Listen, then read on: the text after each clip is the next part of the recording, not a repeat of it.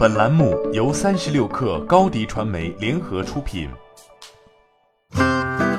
本文来自微信公众号“地产情报站”。虽然今年的金九银十非常冷清，但眼下快十月底了，电商们都开始了紧锣密鼓的大促销。阿里、京东更密谋起大事情，阿里拍卖将在今年双十一期间推出特价房。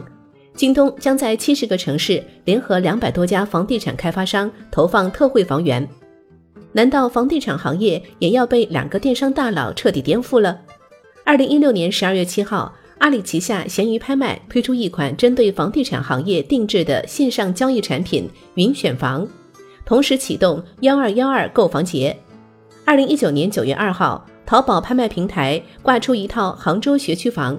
八十多平的学区房起拍价只有一块钱，引发了十多万人围观。结果，原本九月十八号十五点就应该结束的拍卖，经过两百三十九次加价、一百四十二次延时，直到当晚十九点零四分才结束，并最终被一位买家以六百零九点五万元的价格拍下。从目前来看，一实行的互联网化相对深入，当下互联网对于房地产行业的渗透性依然偏弱。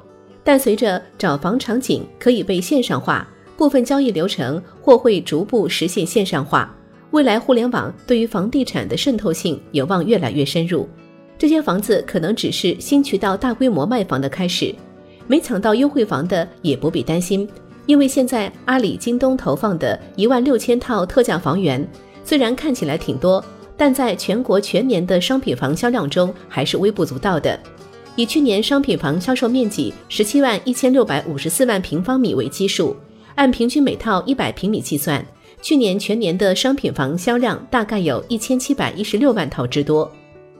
对于房产中介而言，估计心已经拔凉拔凉的了。毕竟大佬的品牌、平台、服务相较一般中介而言遥遥领先，电商既省时又省力的优势也很明显。线上卖房这一新的销售渠道，如果风靡开来，就没房地产中介什么事儿了。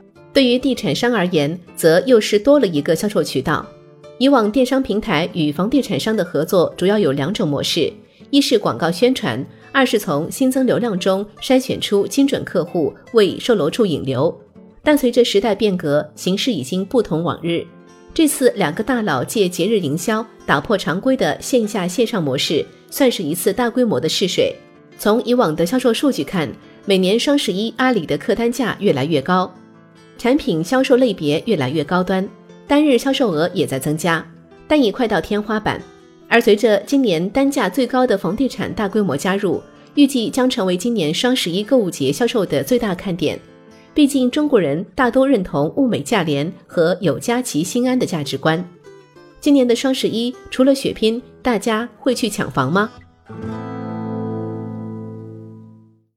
欢迎添加 baby 三十六克 b a b y 三六 k r 加入克星学院，每周一封独家商业内参，终身加入学习社群，聊风口谈创业，和上万课友一起成长进化。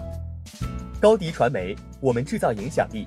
商务合作，请关注新浪微博高迪传媒。